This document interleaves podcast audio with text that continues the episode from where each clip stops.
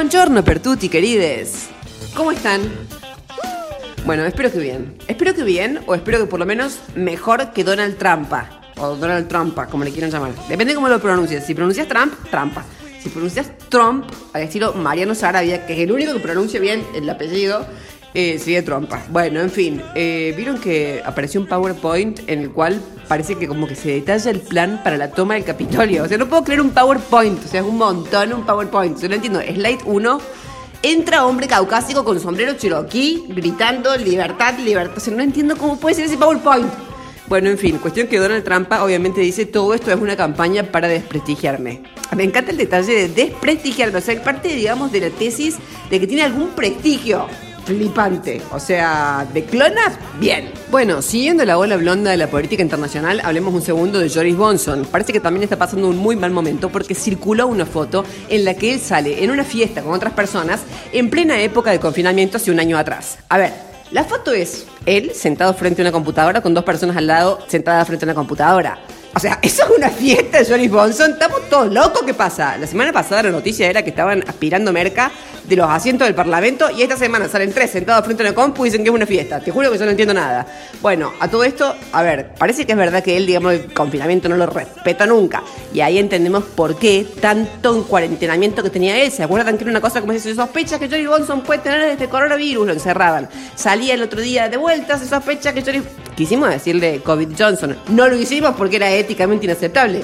Pero las ganas las teníamos. Por suerte este hombre te viene salud, toco madera. Che, ¿alguien tuvo la dicha de ver el concurso de Miss Universo? ¡Exquisito! Ganó Miss India, una chica que parece que triunfó por la respuesta que dio a la última pregunta. A ver, siempre les hacen preguntas flipantes, o sea, es la verdad. Siempre es, si tú fueras la presidenta de Nueva York, ¿qué sería? Si no hay presidente en Nueva York, también te lo quiero contar, o sea, el que pregunta ya arranca mal, siempre. Si tú fueras la presidenta de Nueva York, ¿qué harías? Yo compraría eh, malvaviscos y le daría a todos los niños del universo. Gracias. O sea, niños del universo. Voy a decir, chao, esta mujer no sabe nada o de repente está en conocimiento de vida este, extraplanetaria. Flipo. Bueno, a este le preguntaron, eh, ¿qué consejos le daría a otras mujeres? Y dijo, yo les recomiendo que no, no hablaba así porque es india y hablaba en inglés, pero yo les recomiendo que nunca permitan que las comparen con otras mujeres del mundo. Gracias. O sea, ella, en un concurso de belleza. Que básicamente consiste en que te comparen con otras mujeres del mundo. Si eso no es belleza, la belleza, ¿dónde está? Bueno, estoy un poco impactada porque Elon Musk dijo que el año que viene su empresa Neuralink va a empezar a hacer la implantación de chips cerebrales. me encanta porque él lo dice, viste, como si tuviera, che, ya están en los choris. O sea, me impresiona todo. Aparte, microchips cerebrales. O sea, me suena mal.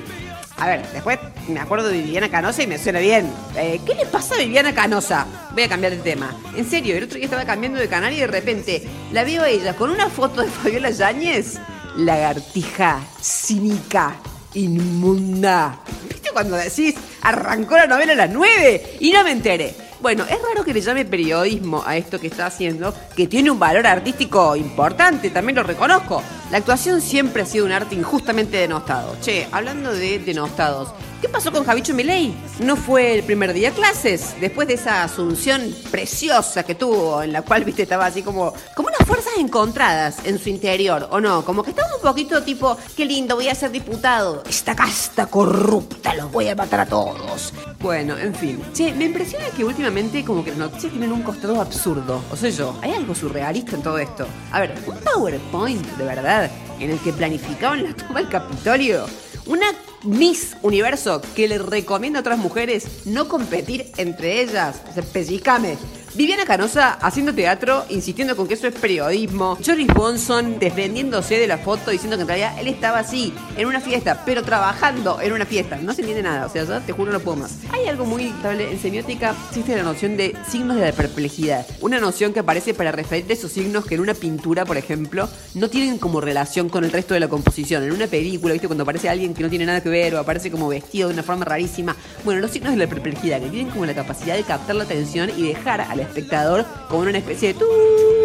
Bueno, seguro que yo pienso que últimamente toda esta espectacularización, digamos, de la sociedad y la política está un poco matizada por esta perplejidad. Te juro, no puedo pensar otra cosa. Y sí creo que hay que tener cuidado porque estos signos se caracterizan no solo por captar e incluso llegar a agotar tu atención, sino por impedir que hagas ejercicio nada más y nada menos que de tu razón.